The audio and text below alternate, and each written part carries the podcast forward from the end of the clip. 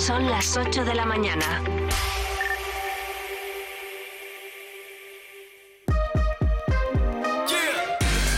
Vive Burgos con María Cristóbal.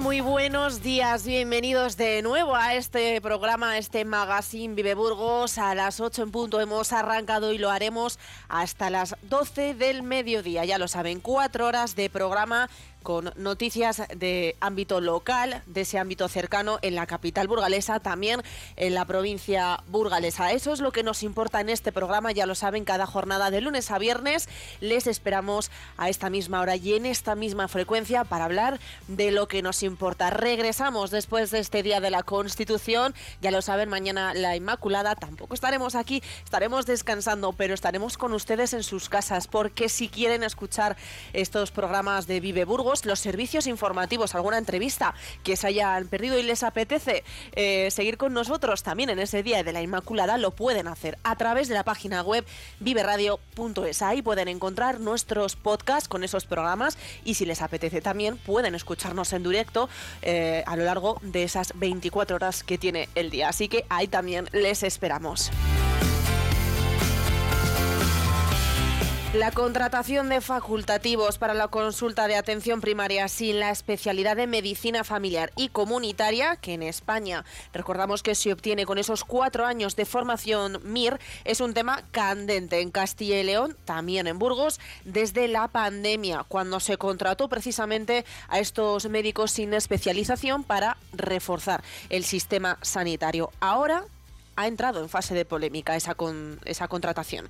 Primero porque la Consejería de Sanidad ha admitido abiertamente que va a mantener esta práctica ilegal según la normativa española vigente desde 1995 y porque cada vez son más las consultas atendidas de esta manera, sin la formación MIR, sin esa especialización. SACIL se niega de forma reiterada a especificar cuántos facultativos de este perfil ejercen en la comunidad, pero el Colegio de Médicos de Burgos afirma que en la provincia ya son más de 50 seguro, es decir, más del 15% de la plantilla total. Y este será precisamente nuestro tema de portada. Hoy hablaremos en Vive con el presidente de ese Colegio de Médicos de Burgos, con Joaquín Fernández de Valderrama.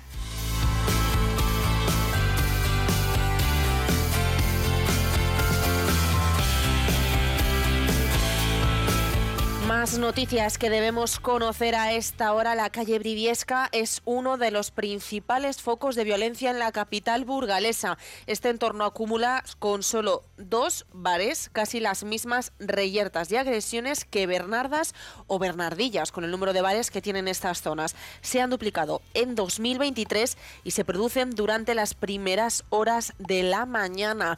Esto es una noticia que pueden leer en Diario de Burgos hoy.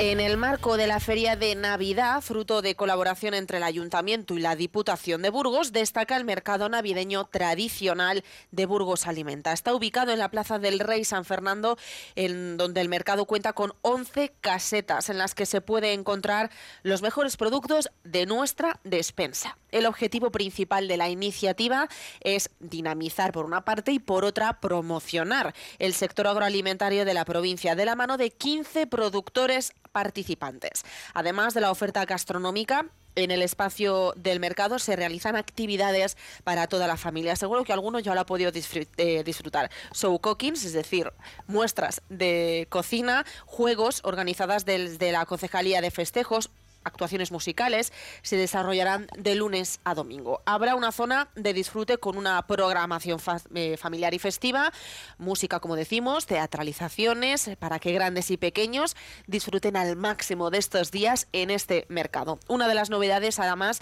es la puesta en marcha de sorteos gracias a la colaboración de los asociados de la marca Burgos Alimenta y lo pueden, eh, pueden incluirse en ese sorteo a través de la compra de productos en esta feria navideña. Vamos a hablar del Ayuntamiento de Burgos porque ha aprobado la oferta de empleo público correspondiente al año 2023. Con ello se prevé reforzar la complicada plantilla que tiene el ayuntamiento a lo largo de este próximo año. De esta forma se van a incorporar 30 trabajadores a través de diversas convocatorias públicas en el próximo ejercicio. Y escuchen bien, apunten, papel y boli, si no ya lo saben que tienen este, la repetición del programa en la página web viveradio.es. De esas 30 plazas van a sacar, van a convocar dos técnicos de la Administración General, un arquitecto, un técnico de recaudación, también un aparejador arquitecto técnico, un técnico de gestión de escala financiera o también ingeniero técnico industrial y tres trabajadores sociales. También al mismo tiempo se prevé sacar ocho plazas de policía local, cuatro para bomberos, reforzar así estos servicios municipales y también se incluye en esa oferta de empleo público un coordinador técnico de consumo y un técnico de espectáculos. Y en cuanto a lo que se refiere de esa plantilla de personal laboral, prevén incorporar tres técnicos de gestión de sistemas informáticos, siete peones especialistas, dos conductores y tres auxiliares de instalaciones deportivas. Esta es la oferta que lanza el Ayuntamiento de Burgos. El concejal de Medio Ambiente, Carlos Niño, pide paciencia con el servicio de puerta a puerta en los polígonos industriales, que ya habremos visto alguna imagen en medios de comunicación de que parece que no está funcionando, que no está siendo lo efectiva que se espera. El responsable del área competente ha querido salir a la palestra y dar algunos datos durante el primer mes que lleva el servicio en marcha. Carlos Niño ha informado de que de 1.199 empresas atendidas, 730 han solicitado los contenedores y cerca de 570 ya disponen de ellos. El edil de Medio Ambiente recuerda que no hay que confundir los vertidos ilegales con el puerta a puerta que está pasando varias veces al día por las empresas. Es decir, el concejal defiende este servicio se ha pasado por todas las empresas, aunque como hemos dicho antes, a pesar de pasar varias veces, no se ha podido entregar ese tipo eh, de cubos de información por no estar disponibles. Un, horario continuo de 7 a 14, 14 a 21 para establecer y ver cuáles son los horarios correctos. Por eso ahora no hay un horario fijado exactamente, decir, a esta hora van a pasar. Es un sistema eh, nuevo, todos los inicios son diferentes. Pasó lo mismo con la hostelería. Tenemos que tener paciencia y ver y recibir desde todos los sectores cuáles son los puntos de mejora. No tiene sentido los puntos limpios que el ayuntamiento mantenga estos puntos limpios porque, como digo, el ayuntamiento no tiene la capacidad ni puede gestionar los residuos industriales. Esto lo saben de sobra todos los industriales y la ley de residuos así lo establece. Una ley nacional que emana de un reglamento europeo y que nos exige cada vez más exigencias al respecto. Y respecto a la retirada de los viejos contenedores que aún se pueden ver en los polígonos industriales, se irán retirando de manera progresiva, de tal manera que el Monte de la Abadesa ya ha comenzado con este operativo de retirarlos. Eh, al polígono Burgos Este le llegará el turno a partir de la próxima semana, de este próximo lunes 11 de diciembre, y a Villalonquejar le tocará el turno el 26, el martes de este mismo mes. Carlos Niño ha confirmado que todos los puntos limpios industriales cerrarán definitivamente el último día de este año.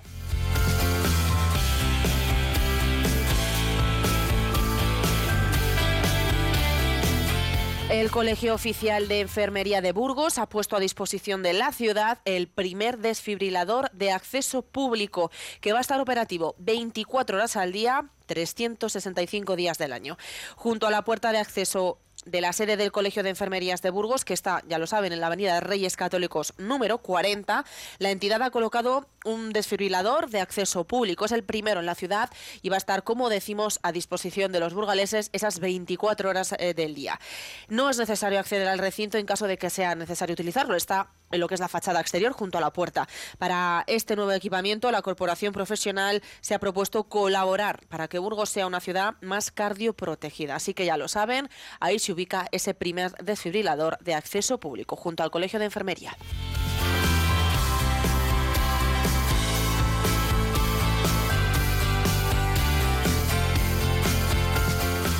Espacio Moda Castilla y León se convertirá en el escaparate de casi una treintena de marcas de la comunidad el 13 y el 14 de diciembre en Burgos, la próxima semana, miércoles y jueves. Esta pasarela es la primera iniciativa del proyecto Moda Fusión Castilla y León de la COE y de la Consejería de Industria, Comercio y Empleo de la Junta de Castilla y León. El objetivo es promover por una parte, e incentivar por otra el espíritu empresarial y también el emprendimiento en ese sector textil. También quieren potenciar y promocionar la industria de la moda de la comunidad. Y lo van a hacer en Burgos, lo recordamos el próximo miércoles y jueves 13 y 14.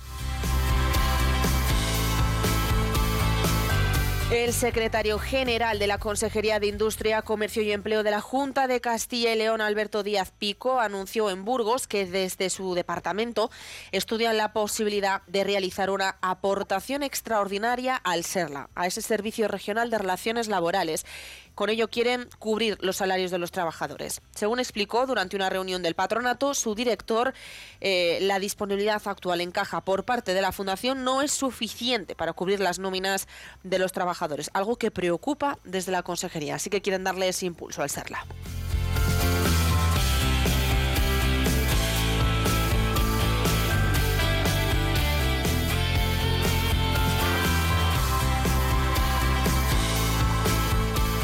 Antolín, proveedor global de soluciones tecnológicas para el interior del automóvil, apoyará los programas de UNICEF para garantizar el derecho a la educación a través del programa Empresas por el Cambio, una oportunidad diseñada para promover y proteger los derechos de la infancia más vulnerable, maximizando el impacto de su actividad en la sociedad. La pobreza, la discriminación, los conflictos, el desplazamiento o el cambio climático, o también la falta de infraestructuras y maestros, son algunas de las principales causas de que todavía hoy cerca de 258 millones de niños y adolescentes de todo el mundo no puedan ir a la escuela.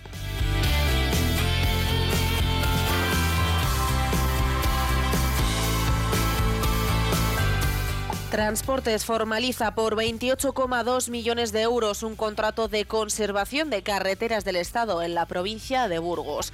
Eh, incluye proyectos específicos de mejora en la autopista la AP1 y la conservación y explotación de las áreas de servicio en ese tramo y también su ampliación. Habrá que ver cuándo llega ese tercer carril de la AP1. Lo que sí se sabe es que este contrato de conservación tiene una duración de tres años y medio, posibilidad de prórroga de otro año y medio más y se enmarca en el programa de conservación y explotación de carreteras del Ministerio. Es decir, que con esto mantienen en condiciones la vialidad de esas carreteras para que sea accesible en unas condiciones dignas y seguras para todos los ciudadanos. Y entramos en el capítulo de sucesos porque agentes de la Policía Nacional de Burgos detuvieron la semana pasada a cuatro personas como autores de varios robos con violencia ocurridos en diferentes zonas de la ciudad durante el pasado mes de noviembre. Las víctimas que denunciaron los hechos eran todas jóvenes y refirieron un modus operandi muy similar. Eh, basaba los autores cubiertos con capuchas y prendas se ocultaban el rostro, se dirigían a las víctimas en grupo para intimidarlas y de forma inmediata exigían dinero o teléfono móvil.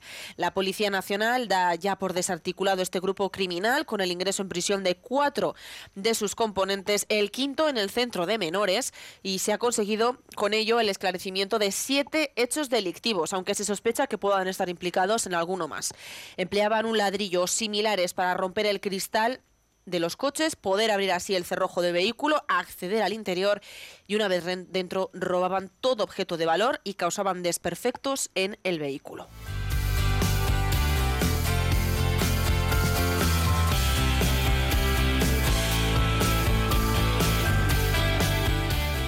La Guardia Civil ha detenido a dos menores de 14 y 17 años de edad como presuntos autores de seis delitos de robo con fuerza en el interior de vehículos, alguno en grado de tentativa con un delito de daños en una vivienda. Los hechos ocurrieron en dos localidades del Alfoz próximas a la capital.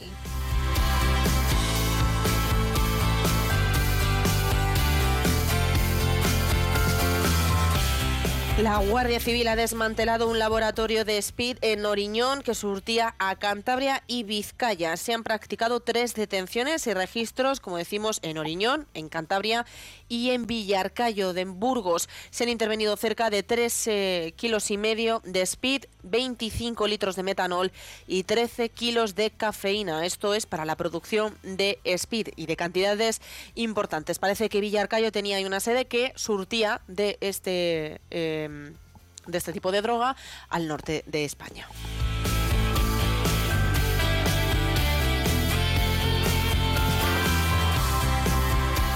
Salvador de Foronda es portavoz en presupuestos y Raquel González Benito de Aranda de Duro es portavoz en familia.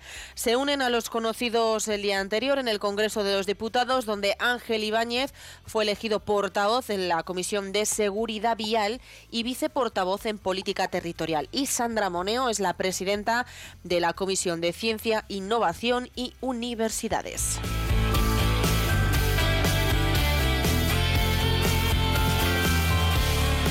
Toda la provincia de Burgos sigue a la espera de que se den pasos para la creación del consorcio de bomberos. Hace un mes, la alcaldesa de Burgos, Cristina Ayala, anunció que el proyecto se pospone, aunque sí reconoció conversaciones con el presidente de la Diputación, Borja Suárez.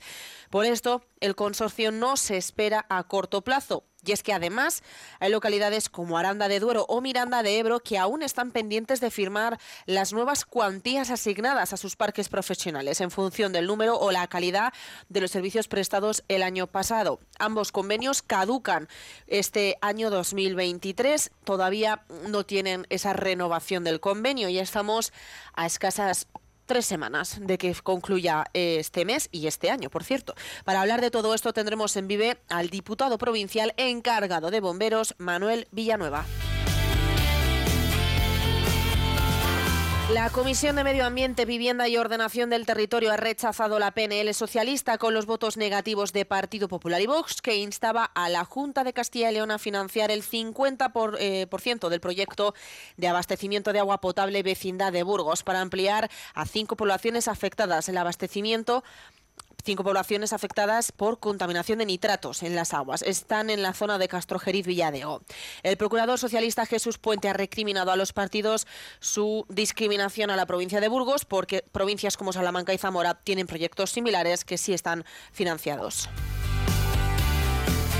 Y hablamos ya de cultura. En Miranda, la feria de Navidad organizada por el ayuntamiento, que se prevé para el fin de semana, abrirá antes, mañana viernes por la tarde, en horario de 6 a 8 y media. Y el próximo lunes comenzarán además también las obras de pavimentación parcial en la zona de La Picota por Callejón. Dan una obra que tiene un plazo de ejecución de un mes. Es decir, que en este próximo mes habrá un corte de tráfico rodado en Miranda de Ebro, en esa calle Callejonda, hasta La Picota. Los burgaleses podrán disfrutar de una nueva sesión de bailes de tarde este sábado de nuevo en el Salón Rojo del Teatro Principal, aforo para 200 personas, todas ellas que quieran bailar desde las 7 hasta las 9 de la noche lo podrán hacer a cargo del dúo Última Nota. Carolina Álvarez, concejala de festejos. Eh, la verdad que tienen un aire muy dinámico, muy rollo así venidor, de hacer coreografías, de hacer partícipe a la gente, dada, bueno, las, las numerosas peticiones que teníamos de que volviese a repetir ese grupo, pues será Última Nota, que es como se llaman, los que amenizarán el baile este, este sábado. Y nos metemos ya de lleno en el mundo deportivo. El Mirandés presenta el proyecto de la nueva tribuna de Andúba. La entidad rojilla espera encontrar el apoyo institucional para la financiación de la obra en el estadio de cara a la próxima temporada. Más deportes. La segunda eliminatoria de la Copa del Rey se saldó con victoria y pase del Burgos Club de Fútbol ante el Arenterio. Los de John Pérez Bolo se pusieron el mono de trabajo, nunca mejor dicho, para imponerse por 1 a 3 al conjunto gallego con doblete de Alex Bermejo y el tercero de Kevin Apin. Los 16 avos se jugarán el fin de semana del 6 y el 7 de enero, en los que al conjunto blanquinegro ya le podría deparar el enfrentarse a un equipo de primera división. Por cierto, hoy a partir de las once y media, Sergio González entrevista al vicepresidente y tesorero del Burgos Club de Fútbol, Ignacio Samillán.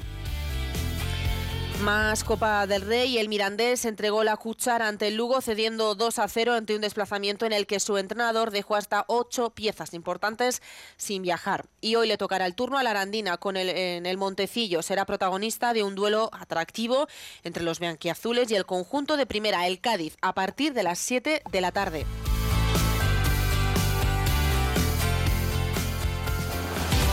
Plaza Inmobiliaria. En calle San Lesmes 2 y en calle Santiago Apóstol 33, Gamonal, patrocina el tiempo. Pues hoy mucho frío, ya lo habrán podido ver, aunque es cierto que las máximas se, sitúan cerca de los 10 grados en toda la provincia burgalesa, cielos nubosos o cubiertos, en la primera mitad del día lluvias débiles, en la segunda serán más persistentes y localmente fuertes. Las temperaturas, aunque parezca mentira, en ligero ascenso. Automotor Dursa, en carretera Madrid-Irún, kilómetro 234 Villagonzalo Pedernales, patrocina la información del tráfico. Según la Dirección General de Tráfico, hasta ahora no hay incidencias en las carreteras burgalesas. Se circula con total normalidad. Eso sí, recuerden que con motivo de este puente tenemos abierta esa eh, operativa mm, especial de vigilancia en el tráfico desde el pasado martes, de hecho, hasta el domingo a la medianoche. Así que muchísima precaución al volante. Nos vamos a ir ahora a publicidad y regresamos para hablar de esa contratación MIR con el presidente del Colegio de Médicos y también de esos convenios de bomberos de la Diputación de Burgos. Regresamos enseguida. El equilibrio entre elegancia y deportividad. La combinación perfecta entre vanguardia y eficiencia. La mejor fusión entre comodidad y seguridad. Mazda CX5 con tecnología híbrida, etiqueta eco y 6 años de garantía. Mazda CX5, el único sub con alma de roadster. Te esperamos en De Santiago Sport, concesionario Mazda en Avenida Alcalde Martín Cobos 26. La Junta de Castilla y León impulsa las inversiones y obras de tu ayuntamiento para que tengas unos servicios e infraestructuras modernas, eficaces y sostenibles. Porque nos importas, porque te lo mereces. En tu pueblo o en tu ciudad, aquí invierte Junta de Castilla y León. Esta casa es nuestro templo. Siente la energía fluyendo desde las paredes hacia... Uf, pues entre el gotelé y la moqueta va a costar que fluya. Es momento de darle una vuelta a la decoración de tu casa. En Bricocentro tenemos todo lo que necesitas para cuidar tu hogar. Acércate ya y descubre todo lo que podemos hacer por tu hogar. Bricocentro. Bricocentro en Burgos, en sus dos direcciones de siempre, Monte de la Abadesa y Calle Vitoria, Polígono Plastimetal. En Burgos, el arte tiene nombre propio. Artemisa, un espacio dedicado a la exposición y venta de reproducciones artísticas de la máxima calidad. Obras de pintura, escultura y fotografía de los artistas más reconocidos. Joyería antigua, medieval y clásica. Amante del arte, amante de lo exclusivo. Regala arte. Visita nuestro espacio. Visita Artemisa. Calle Villarcayo 6, de martes a sábado en horario de 12 a 14 horas y de 19 a 21 horas. Artemisa. Yo nunca me he dejado llevar por las modas, pero... Pero es que los vehículos Nissan de ocasión están que se salen. Con entrega inmediata, tres años de garantía y no pagas hasta abril de 2024. Ven a tu concesionario Nissan y estrena la ocasión que se lleva ahora. Financiando con RCI Bank. Más información en nissan.es. Acércate a tu espacio Nissan, Ibermotor de Santiago, en Burgos. Volvemos de la publicidad para hablar de nuestro tema de portada. Recuerden que vamos a hablar ahora con el presidente del Colegio Oficial de Médicos de Burgos, con Joaquín Fernández de Valderrama, de esa contratación de la Junta de Castilla y León en el apartado de sanidad de facultativos de médicos que no han tenido ese desarrollo de esa especialización, ese MIR. Ya lo saben, cuatro años de formación a mayores de la carrera universitaria que parece ser que preocupa a la comunidad sanitaria, aparte de la comunidad sanitaria, porque hay voces que reman a favor de contratar para precisamente poder dar atención al paciente. Y este es nuestro tema de portada. Bricocentro, en carretera Madrid-Irún, Monte de la Abadesa y calle Vitoria 258, patrocina la portada del día. Vamos ahora con este tema de portada, este asunto del día, porque hoy queremos conocer esa realidad de la sanidad en la provincia de Burgos y lo vamos a hacer, como decíamos, con el presidente del Colegio Oficial de Médicos de Burgos, con Joaquín Fernández de Valderrama, quien ya tenemos aquí en Vive Burgos. Muy buenos días, Joaquín. Hola, buenos días. Bueno, Joaquín, queríamos comentar contigo y empezar por esa última polémica, que no es eh, última en el sentido que sea reciente, es un problema del que ya se viene hablando, pero es cierto que es eh, uno de los problemas que ocupa más portadas estos eh, últimos días y me refiero a esa contratación de médicos sin la especialidad, sin el MIR, que quizás suponen eh, un 15% del total, más de un 15% del total, ¿no? La última vez hablabais de que ejercen más de 50 facultativos, ¿no? Sin esta especialización, Joaquín. Bueno, eh, esto no es eh, reciente, o sea, ya llevamos tiempo con ello. Mm. Y esto se debe a una errónea planificación de las necesidades que nosotros veníamos advirtiendo por los estudios de demografía médica que que hemos hecho desde los colegios. Entonces, al haber falta de médicos con la especialidad, que es lo que la ley exige para ejercer en el sistema público y en el sistema concertado, es decir, también en el privado que eh, tenga concierto con la sanidad pública, al haber ese déficit lo que se ha eh, hecho es contratar eh, médicos sin la titulación, sin las competencias que precisan. Esto eh, empezó legalmente, entre comillas, durante la pandemia, porque hubo una ley, un decreto ley por el cual se podían contratar para, para cubrir esas necesidades, pero eh, la pandemia ya pasó. esto no es un, una cosa que pase en Burgos y en Castilla y León.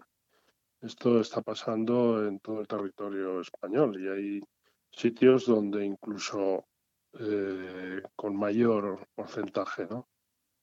Aquí en Burgos tenemos 46 eh, médicos en esa situación, que son 35 en los centros de salud urbanos. Urbanos son en la provincia de Burgos son la capital, Miranda y Aranda, y 11 en, los, en la zona rural. De 503 médicos que ejercen en atención primaria, sumando eh, rural y urbana que quizá lo que se pone de manifiesto es eh, si hacemos esa comparativa médico, o esa ratio, ¿no? mejor dicho, médico-paciente, los más afectados, entiendo que quizás por esta contratación eh, sin MIR, es el entorno rural, ¿no? Porque si uno se reparte entre menos cartillas, bueno, pues eh, está más afectado por ese médico que no tiene la especialización y que, no obstante, no culpamos al médico, ¿no, Joaquín?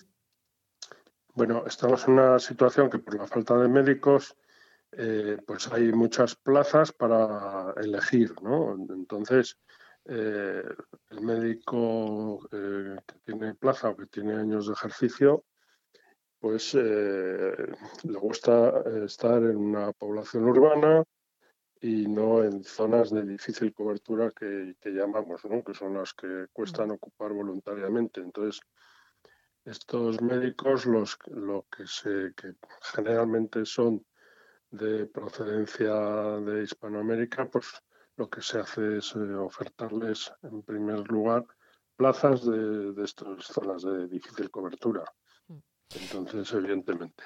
Pero yo lo que quiero decir es, eh, bueno, eh, la situación es crítica en estos momentos. Venimos reclamando siempre desde hace mucho tiempo que haya un pacto por la sanidad donde participen los políticos y las sociedades profesionales y eh, pedimos que haya una reestructuración, una reordenación de la atención primaria. Que es que hay médicos que después de haber ejercido, eh, que para ejercer hayan necesitado seis años de carrera, una de preparación al MIR y cuatro de MIR, los que tienen todas las competencias, pues no se les puede eh, remitir a un pueblo donde eh, tengan 100 cartillas y puedan estar eh, la mitad o gran parte de la mañana en el coche viajando de pueblo en pueblo, ¿no? O sea, yo creo que hay que hacer una reordenación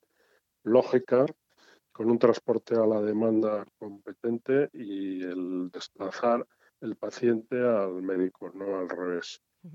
Y eso eh, es lo que nos está costando, políticamente cuesta, ¿no? Que todos los alcaldes quieren eh, reivindicar que tengan el médico en el pueblo. ¿Y cuáles serían los problemas que lleva consigo esa práctica de contratar sin MIR? Porque entiendo que por una parte está la atención que recibe el paciente, pero por otra parte está esa diferencia entre los médicos que tienen MIR y los que no, ¿no? Claro, es un agravio comparativo. Eso se produce lógicamente que hay una discriminación de eh, hacia los médicos que sí que han hecho todos esos años que acabo de decir, que tienen esas competencias y que se les contrata de igual a igual porque eh, ocupan puestos con esas características y que legalmente no les puedes decir eh, a vosotros os pago menos por el mismo trabajo, ¿no?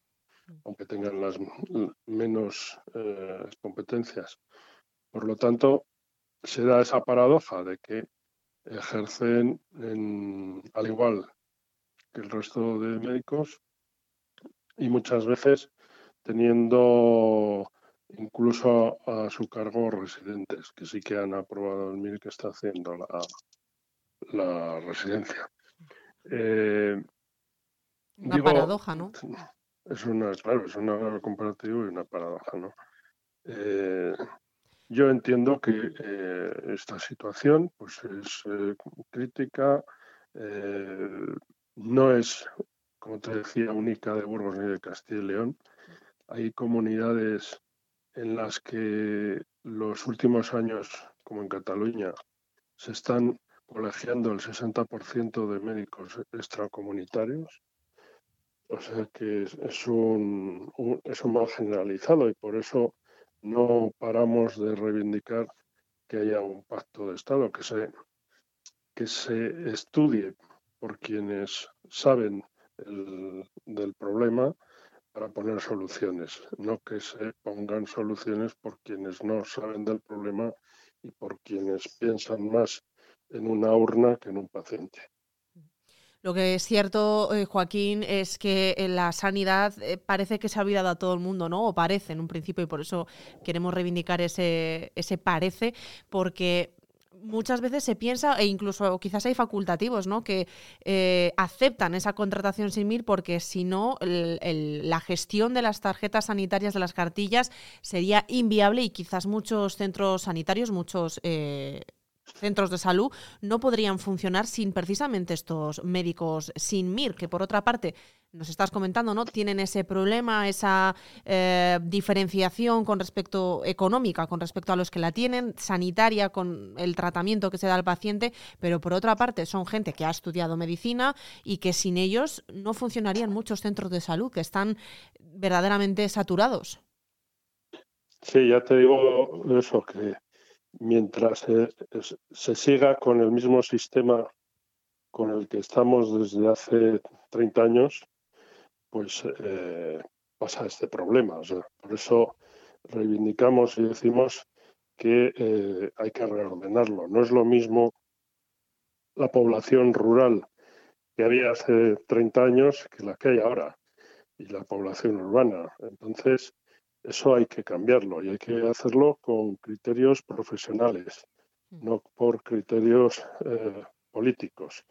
Y mientras tanto, mientras este sistema siga así, pues bueno, pues eh, es, hay que cubrirlo eh, de la manera que sea, ¿no? Por eso se están contratando médicos sin reunir las competencias. Mm. ¿Y cómo podemos confiar en ese pacto por la sanidad, Joaquín, cuando ya hemos comentado que este tema de contrataciones sin MIR es un problema enquistado casi ¿no? en la ciudadanía, en la provincia eh, burgalesa y en Castilla y León, por acercarlo más al ámbito cercano? Eh, ¿Qué esperanza podemos tener en que los grandes implicados pacten esta reforma o esta porque también se habla ¿no? en otras eh, áreas de gobierno, se habla mucho también de un pacto por la educación, pero en, en sanidad, ¿cuál es la esperanza que podemos tener sobre que lleguen a un consenso también con los médicos, que son los que están en esa primera línea? Bueno, lo que depende de nosotros, eh, llevamos constantemente eh, intentando hacer llegar el mensaje y que cale. Eh, recientemente, esta semana pasada, representantes del Consejo de Colegios de Médicos de, los, de Castilla y León y del Sindicato Médico Profesional que son los máximos responsables, máximos representantes de los médicos, se han reunido con la consejería y han propuesto pues una sesión, un debate eh, dentro de las Cortes con todos los partidos políticos. Entonces, eso a nivel, a nivel regional. También a nivel nacional, dentro de lo que es la Organización Médica Colegial, que es la que eh, reúne a todos los colegios nacionales, a todos los colegios de médicos. Eh, también se está incidiendo eh, a nivel nacional con el gobierno, pero con el gobierno estamos como estamos.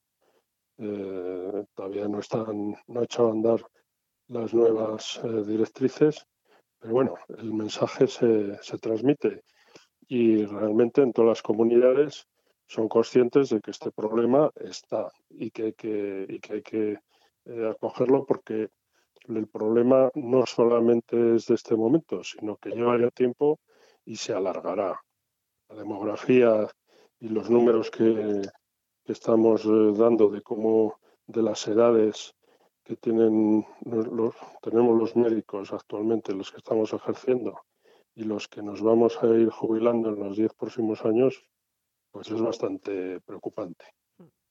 Porque ese es uno también de los problemas de los que radica esta contratación, ¿no? Y es que por más que salgan plazas MIR, parece que, entre otras cosas, Castilla y León o Burgos concretamente no es atractivo para que los médicos lleguen aquí y ejerzan aquí. Se forman aquí, pero luego se van. Bueno, eso, el origen está en la selectividad, en la EBAU. Eh, tendría que haber una EBAU única para toda España. Porque lo, ¿qué es lo que pasa? Y eso lo pueden reconocer eh, desde los medios educativos como de los medios sanitarios, que eh, aquí es más rígido y luego con, con las notas, los números clausus y las notas tan exigentes que se precisan para estudiar la carrera de medicina, pues acceden muchos más alumnos de otras comunidades que de Castilla y León. Es más, ahí yo, mm, ya sabéis que yo ejerzo en, Miranda, pues allí hay muchos eh, chicos que eh, saben que quieren hacer medicina y los dos últimos años de bachiller pues se van a estudiar al País Vasco y, bueno, pues eh, saben que tienen más probabilidades de sacar más nota que en Castilla y León.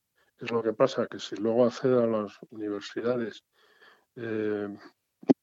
más gente de otras comunidades como Andalucía, el País Vasco, Castilla-La Mancha, etcétera, pues lógicamente al final es más difícil fidelizar a los médicos en donde los formas, porque se suelen volver a sus, a sus zonas de origen. Claro, cada uno es profeta en su tierra, ¿no? Entonces, eh, podríamos hablar, porque cuando se habla de esto muchas veces se pone de manifiesto, quizás también desde el prisma político, que el problema es económico, que la, eh, por ejemplo, una comunidad cercana, como puede ser País Vasco, tiene una rentabilidad mucho mayor para el médico que eh, ejerce allí que en Burgos y que por lo tanto económicamente se hace más atractivo también. Aquí estamos poniendo en, en manifiesto eh, que la primera opción donde hay que dar esa solución es en la educación y en esa igualdad a la hora de acceder a una carrera. Y luego ya quizás habría que ver otros factores como el económico, ¿no?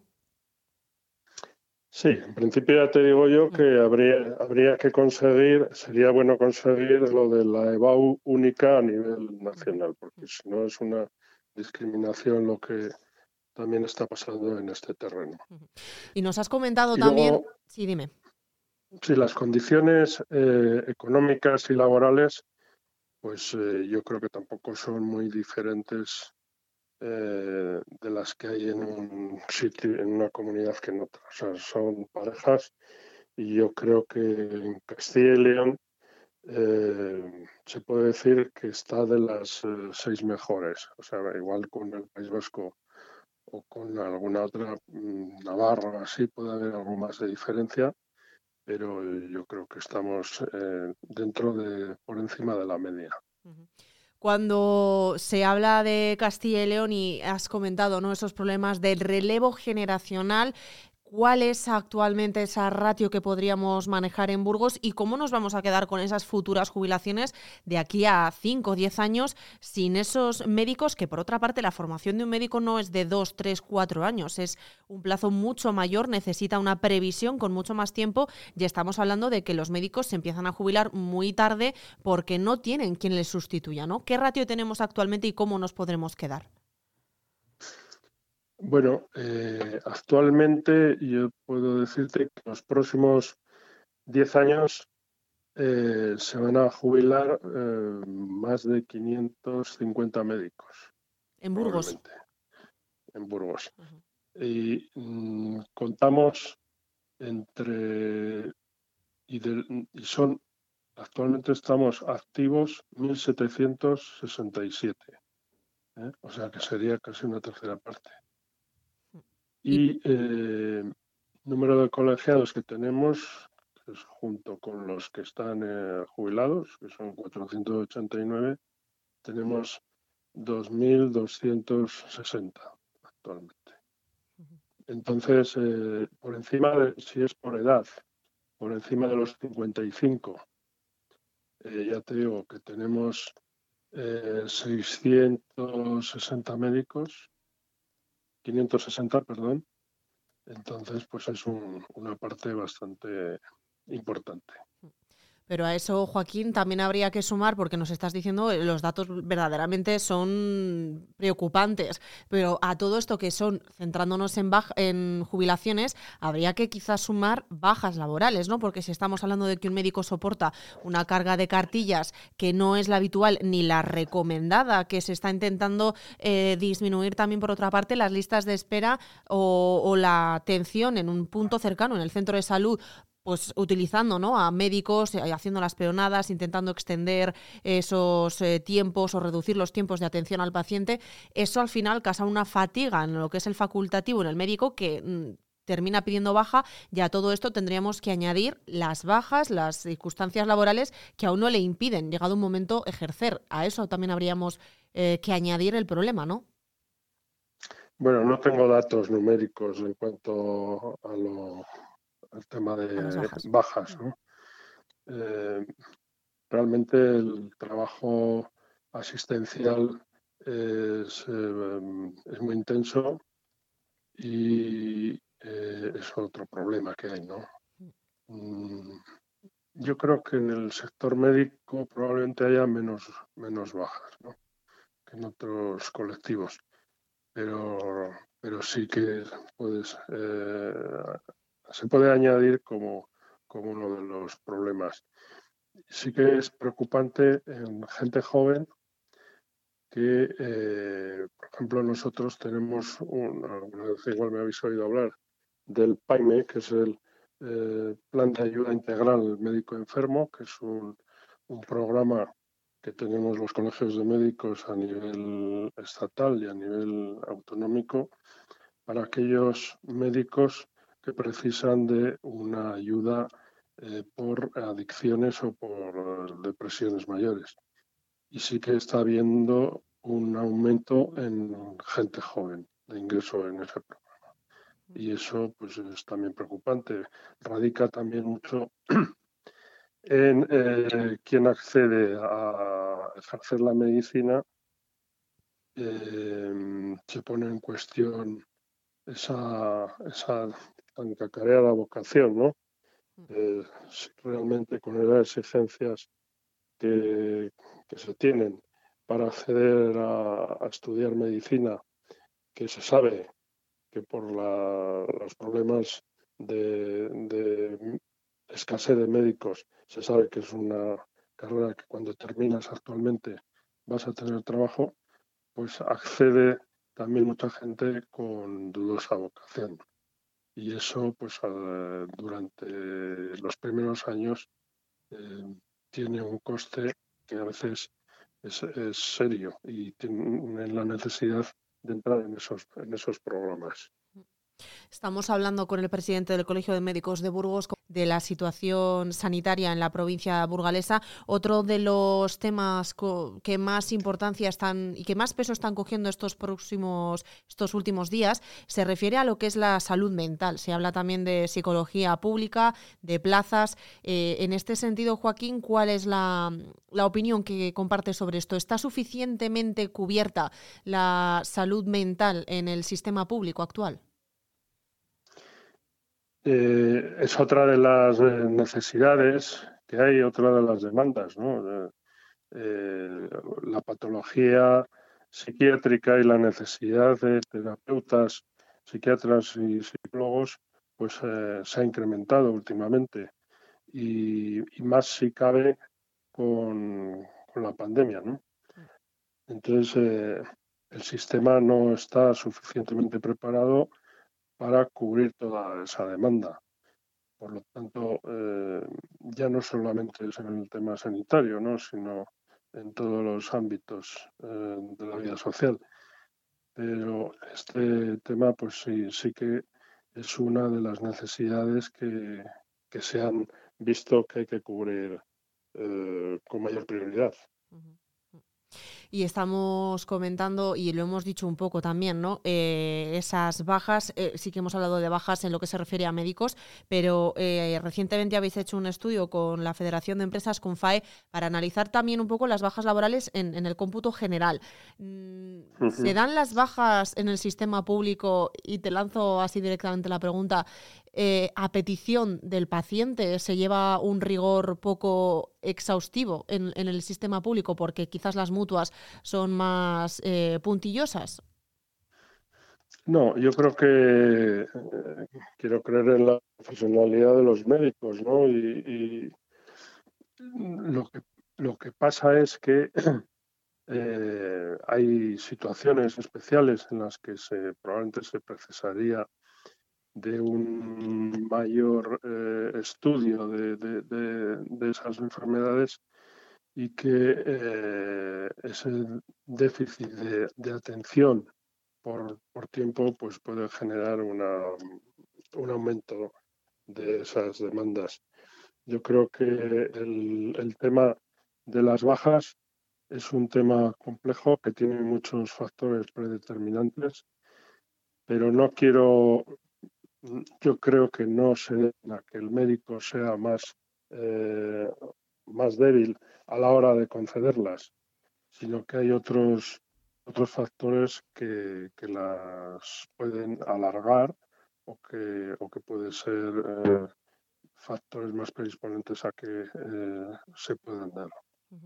Pues eh, Joaquín, última pregunta que quería hacerte porque nos eh, acercamos a la Navidad, son fechas en las que nos acordamos eh, mucho de los nuestros, nos acercamos a los nuestros y siempre surge, bueno, pues en estas fechas muchos constipados, ¿no? Porque nos arrimamos y eso lleva pues consigo, pues a veces se comparten, bueno, compartes espacio, compartes gérmenes, ¿no? En base a esto, Joaquín, eh, no sé si alguna recomendación a los oyentes para bueno, prevenir ¿no? y estar un poco cautos. Pues sí, eh, desde que terminó la pandemia nos olvidamos de las mascarillas.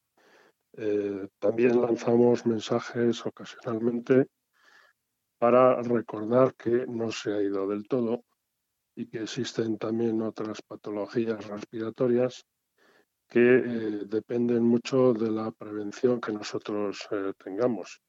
Y, ya que la mascarilla convive con, nosotros, o ha convivido hasta hace poco, pero todavía almacenamos probablemente casi todos en nuestras casas varias de ellas, sí que hay que utilizarlas en, en, esos casos en los que uno tenga un cuadro catarral, un cuadro respiratorio y em, prevenir poder contagiarlo. Sobre todo cuando estamos conviviendo con gente con, que pueda ser pluripatológica o que pueda ser eh, inmunodeficiente, o sea, que tenga eh, bajas las defensas por otras patologías, ya sean oncológicas o de otro tipo, que nos, o niños que tenemos que tener esa precaución de echar mano de la mascarilla. Bueno, y además también viene bien recordar que hay que acudir donde hay que acudir, ¿no? A veces se acude a urgencias ante una situación sanitaria que no es una urgencia porque, como hemos comentado también, los centros de salud están colapsados, aunque se está intentando reducir esa lista, pero también hay que saber dónde acudir para no colapsar lo que no tiene que estar colapsado, ¿no? Bueno, yo como sabéis trabajo en urgencias y de eso puedo contar mucho. Realmente eh, sí que hay un abuso real de los servicios de urgencias. Los servicios de urgencias eh, se, hicieron y para eso estamos para cuestiones eh, urgentes, cuestiones de emergencia y el que se colapsen con patologías eh, banales lo que hace es detraer la atención de esos casos que realmente lo necesitan, ¿no? El sistema sanitario está distribuido eh, de otra manera y tiene los, eh, tiene los centros de salud y los servicios de urgencias de atención primaria para eh, atender esas patologías. Entonces sí que hay que ser un poco responsables a la hora de saber dónde dirigirse. Pues ahora sí, Joaquín, nada más. Gracias por atender a Vive Burgos esta mañana. Feliz fin de semana y buenos días. Muy bien, igualmente. Nos vamos a ir ahora a publicidad y regresamos para hablar de ese convenio de bomberos de la Diputación de Burgos. Tendrán la entrevista completa con el, con el presidente del Colegio de Médicos de Burgos en nuestros podcasts en viveradio.es.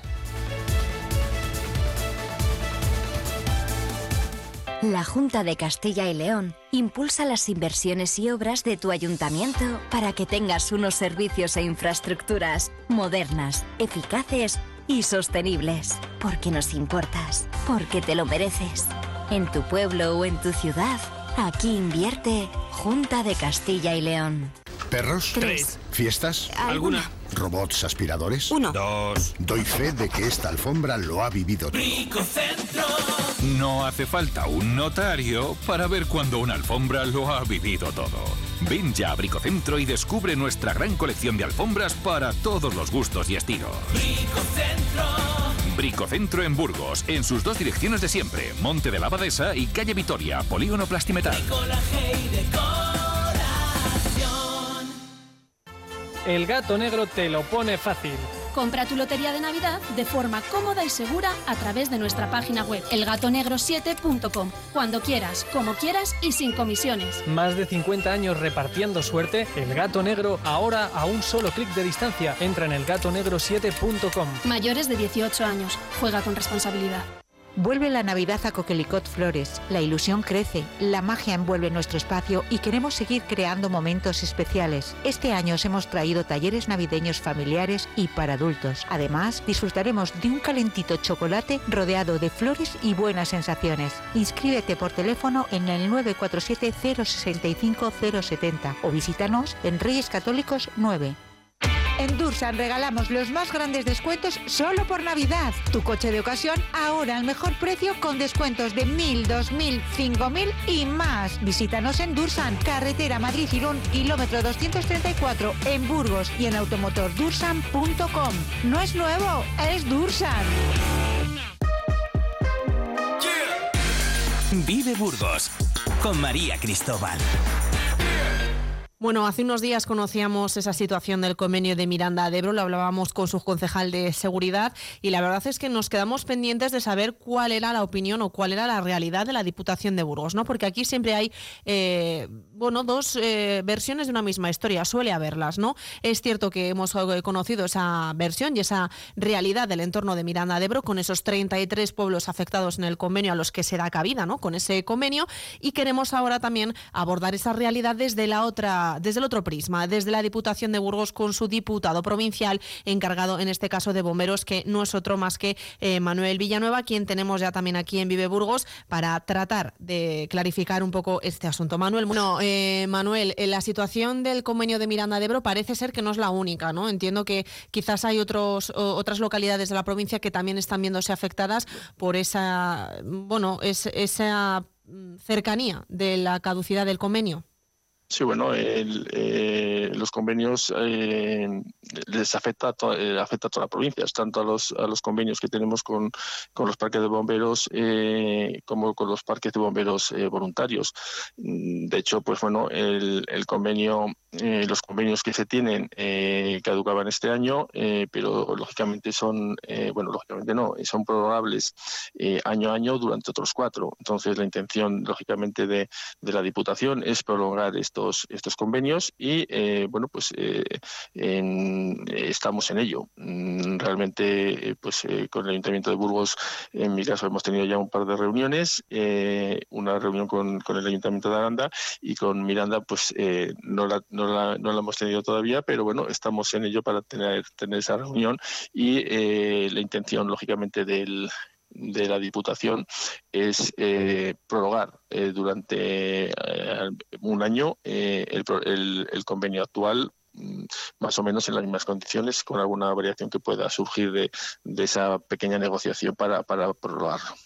Suele tardarse tanto en actualizar unos convenios tan importantes como es el de bomberos, ¿no? Quizás nos iríamos ya a la próxima semana de la del 11, que quedarían dos semanas para alcanzar ese acuerdo con Miranda. Sí, bueno, eh, realmente, vamos a ver, eh, esto se podía haber prolongado seguramente hace eh, dos meses. si nos sentamos, hubiésemos sentado a hablar del, del, convenio, sí que es cierto que la Diputación se constituyó cuando se constituyó y bueno, pues ha habido, ha sido un año electoral en el que ha habido eh, cambios y en el que ha habido cosas que abordar, pero lógicamente, mm, repito yo, con Burgos, por ejemplo, eh, estamos en negociaciones con este convenio desde hace casi tres meses. Mm, bueno, eh, pues con Miranda no lo hemos tenido, no, no, es, no por nada especial, pero yo personalmente eh, de Miranda nadie se ha dirigido a mí personalmente para, para sentarnos al convenio. Que no quiero decir que no lo hayan hecho eh, a través de algún otro diputado, pero vamos, que, tampoco es, eh, es algo, no estoy echando en cara ni mucho menos a Miranda que no nos hayamos sentado, sino todo lo contrario. O sea, la intención nuestra es sentarnos. vamos a ver si la semana que viene podemos, porque esta semana es complicada, fijar una fecha para, para tener esa reunión e intentar probar el, el convenio en esa, en esa reunión. Sí que es cierto, Manuel, que nos, eh, nos decían ¿no? que sí que habían remitido correos electrónicos para precisamente intentar mm, tener esa reunión y actualizar el convenio. No sé si quizás pues en todo el trajín de, de correos pues se haya podido perder. Eh, pues Sí, puede ser, puede ser que bueno, eh, es lo que digo, o sea, igual eh, ese eso lo ha llegado posiblemente al diputado eh, que anteriormente estaba al mando de, vamos al mando, que, que, era responsable de, de, de, la situación de los bomberos, pero vamos, que, que no tiene tampoco tanta importancia. Yo no lo veo como eso que sea algo, algo verdaderamente importante, sino que lo importante es sentarnos y, y convenir. Sí que es cierto que, que, bueno, pues que tenemos que hacerlo antes de que acabe, de que acabe el año. Eh, por, por, parte de la, de la Diputación eh, no hay ningún inconveniente, digamos, ningún inconveniente. Queremos prorrogar esos convenios y, como digo, se puede prorrogar año a año a la espera de, de, de de que podamos eh, ir dando forma a, a lo que ya he sabido la intención que tiene la Diputación de, de llegar a crear ese consorcio eh, provincial y por lo tanto, bueno, pues eh, vamos, que perfectamente yo creo que sentaremos la semana que viene y, acordaremos eh, probar el convenio eh, sin ningún problema, entiendo yo. Si todo apunta como dices, ¿no? La semana del 11 será la que se espera que se fije esa reunión. no sé si... Dime, dime. Sí, sí, no, yo la, semana pasada eh, le dije a mi jefe de servicio pues, que eso, que notificase tanto Miranda como Aranda eh, nuestra intención de, de, volvernos a sentar eh, en el caso de Aranda y, en el caso de, Miranda, sentarnos para, para, este convenio. lógicamente esta semana era una semana complicada por el tema de las fiestas y aunque sí que nos íbamos un poco allá en el tiempo, pero, pero bueno, pues la semana que viene queremos tener esa, esa reunión que, que con Aranda está cerrada ya la, fecha y con Miranda espero que, a lo largo del día la, podamos cerrar. De cara a evitar quizás eh, incertidumbres como la que estaba viviendo en este caso Miranda de Ebro, que es el que lo ha puesto de manifiesto, no, no, creo que haya duda en que el resto de municipios también estén pendientes de esa actualización, pero de cara a, próximos años en los que puedan darse esta, estos mismos problemas, estas fechas quizás tan próximas, no cabría pensar, eh, y te lanzo ¿no? esa duda, un convenio que quizás eh, se prorrogue de manera automática si no hay una notificación, de tal manera que... Sí, pero... Sí, pero sí, pero no. sí, pero no, eh, eh, porque lógicamente eh, eso puede ser así, pero realmente el convenio actual que, que, se tiene con todas las, tanto con Miranda, con Holanda como con, con Burgos, digamos que caduca en este año 23 y el, el mismo convenio eh, da la posibilidad de renovar de renovarle eh, eh, de prorrogarle de año en año hasta cuatro años. Entonces eso es como está. Entonces y en el caso actual o sea en, donde nos encontramos actualmente yo creo que es lo, suyo porque si estamos pensando en intentar dar forma al, al, consorcio pues lógicamente mm, de año en año esa prórroga se puede, eh, se puede eh, firmar en, eh, este año y si fuera necesario al año siguiente y entiendo que bueno pues que, el consorcio se podría dar forma en ese tiempo. Entonces bueno mm, pero sobre todo es que el convenio actual solo nos permite la prórroga de año en año. Hemos... y, no, y, no, y, no, de forma automática, sino que, que, mm, tenemos que firmar a otras partes otra vez eh, eh, la prórroga. Pues hablando de bomberos, eh, y se ha comentado también ¿no? de la situación de los bomberos voluntarios, este año se mantienen 19 parques, si no me equivoco. Eh, ¿Esa situación de los parques de bomberos voluntarios, en qué, cómo está? Porque es cierto que se ha puesto también un poco de manifiesto en otras ocasiones los pagos, ¿no? problemas de pagar o no pagar a los bomberos voluntarios que al final hacen ese trabajo y ese servicio a poblaciones que por lo que sea no tienen ese servicio profesionalizado. Sí, bueno, pero es que el, tema de, los bomberos profesionales pues es, un, tema más eh, complejo de forma administrativa, de forma de, eh, de qué manera se puede, se puede pagar ese, mm, esas actuaciones voluntarias. Entonces, es más eh, un problema, digamos, puramente administrativo, puramente de, de, cómo se pueden hacer esos pagos, si se pueden hacer, que, otra, que otra cosa. Entonces, eh, lo que sí que es cierto que, que los parques de bomberos voluntarios pues están haciendo una, una gran labor y bueno, pues eh, también es cierto que igual eh, la tendencia puede ser a ir profesionalizándolos, pero lo cierto es que por hoy eh, los parques de bomberos voluntarios eh, son fundamentales para nuestra provincia y bueno, pues por eso también hay, esos convenios con estos parques voluntarios y cuando vayamos avanzando en lo que es el consorcio y, lo que queremos en, la provincia, pues iremos pues adaptándonos a las necesidades y bueno, pues igual de alguna forma tendremos a profesionalizar estos parques en la medida que se pueda. Eh, sobre los eh, bomberos eh, y ese pago, no sé si se ponen un brete a los ayuntamientos que tengan que pagarlos o, no. ¿Cuál es la situación? Porque muchas veces quizás los ciudadanos del entorno urbano no entienden ¿no? el problema que puede surgir con los, con los bomberos voluntarios, pero si es un servicio voluntario parece que no lleva consigo un pago, ¿no?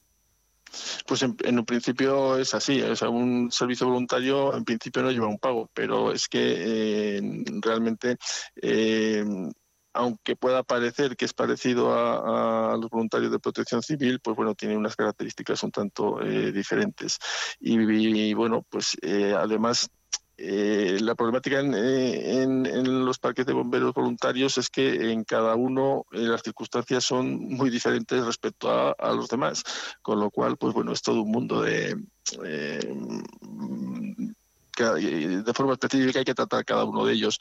Pero sí, sí lo cierto es eso, que, eh, la diferencia entre un parque de bomberos voluntarios y un parque, lógicamente, de bomberos eh, profesional es eh, absoluta, ¿no? O sea, que y sí que hay una, una problemática en cuanto a que si son voluntarios, pues realmente eh, no sé si debían o no tener eh, ese pago, pero lo que es cierto es que no se pueden mantener parques eh, voluntarios, digamos, operativos de forma importante si, si esas personas de alguna manera no tienen una compensación económica o de algún tipo, porque claro, al final eh, no es lo mismo, eh, repito, estar eh, en los grupos de protección civil que, en los bomberos voluntarios. Entonces, mm, tener a disposición en un parque de voluntarios a cinco personas todos los días, a todas las horas, pues como puede comprender es, complicado.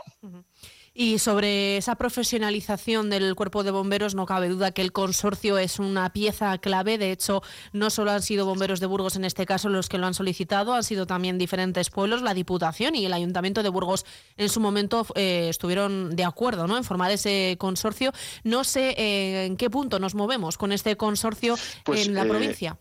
Sí, eh, la, idea de la Diputación es, eh, evidentemente, seguir eh, trabajando en este consorcio e, intentar llegar a, buen término.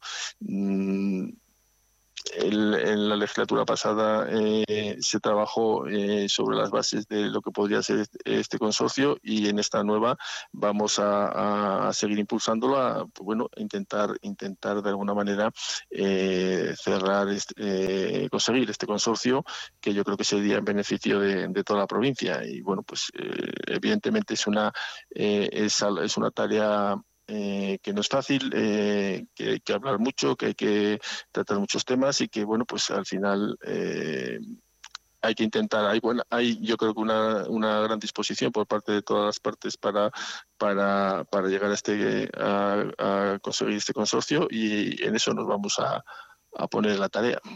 Y sí que ha habido reuniones eh, para avanzar en esto, porque parece, ¿no? Cuando se preguntaba por esto, por lo menos las últimas informaciones eh, lamentaban que quizás no está habiendo reuniones para mover esto. Hombre, eh, no ha habido reuniones por, lo que estamos diciendo. Es que ha habido unas elecciones, hay una corporación nueva en todos los ayuntamientos y la Diputación, y evidentemente ha habido poco poco tiempo para para como estamos viendo para para digamos eh, cerrar los convenios eh, eh, para volver a, empezar y a impulsar el consorcio lógicamente no ha habido tiempo material para ello.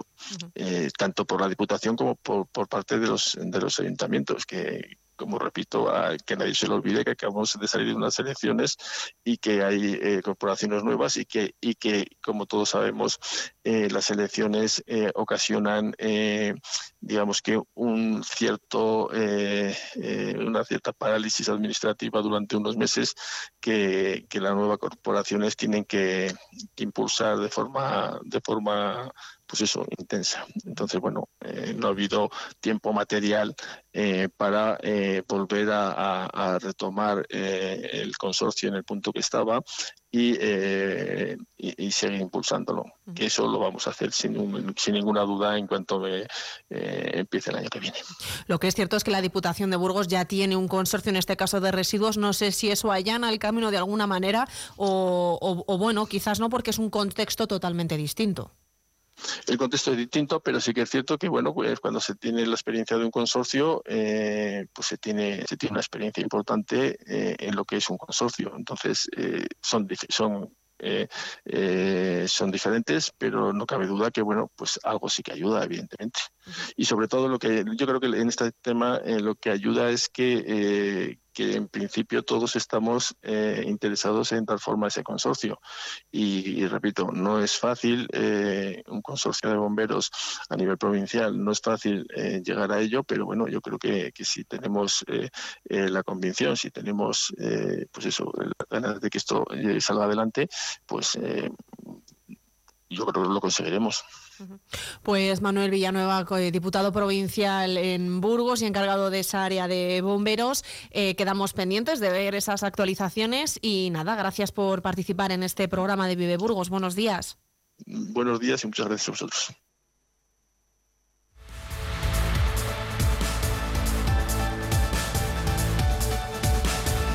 Pues nosotros nos vamos a despedir. Yo me voy a despedir. Ahora les dejo con Carlos Cuesta. A partir de las 10 de la mañana llegará Sergio González en esta jornada de jueves 7 de diciembre. Yo les espero ya el lunes 11, pero como les he dicho, se lo recuerdo ahora, les dejo bien acompañados con Carlos Cuesta. Que pasen una muy buena mañana.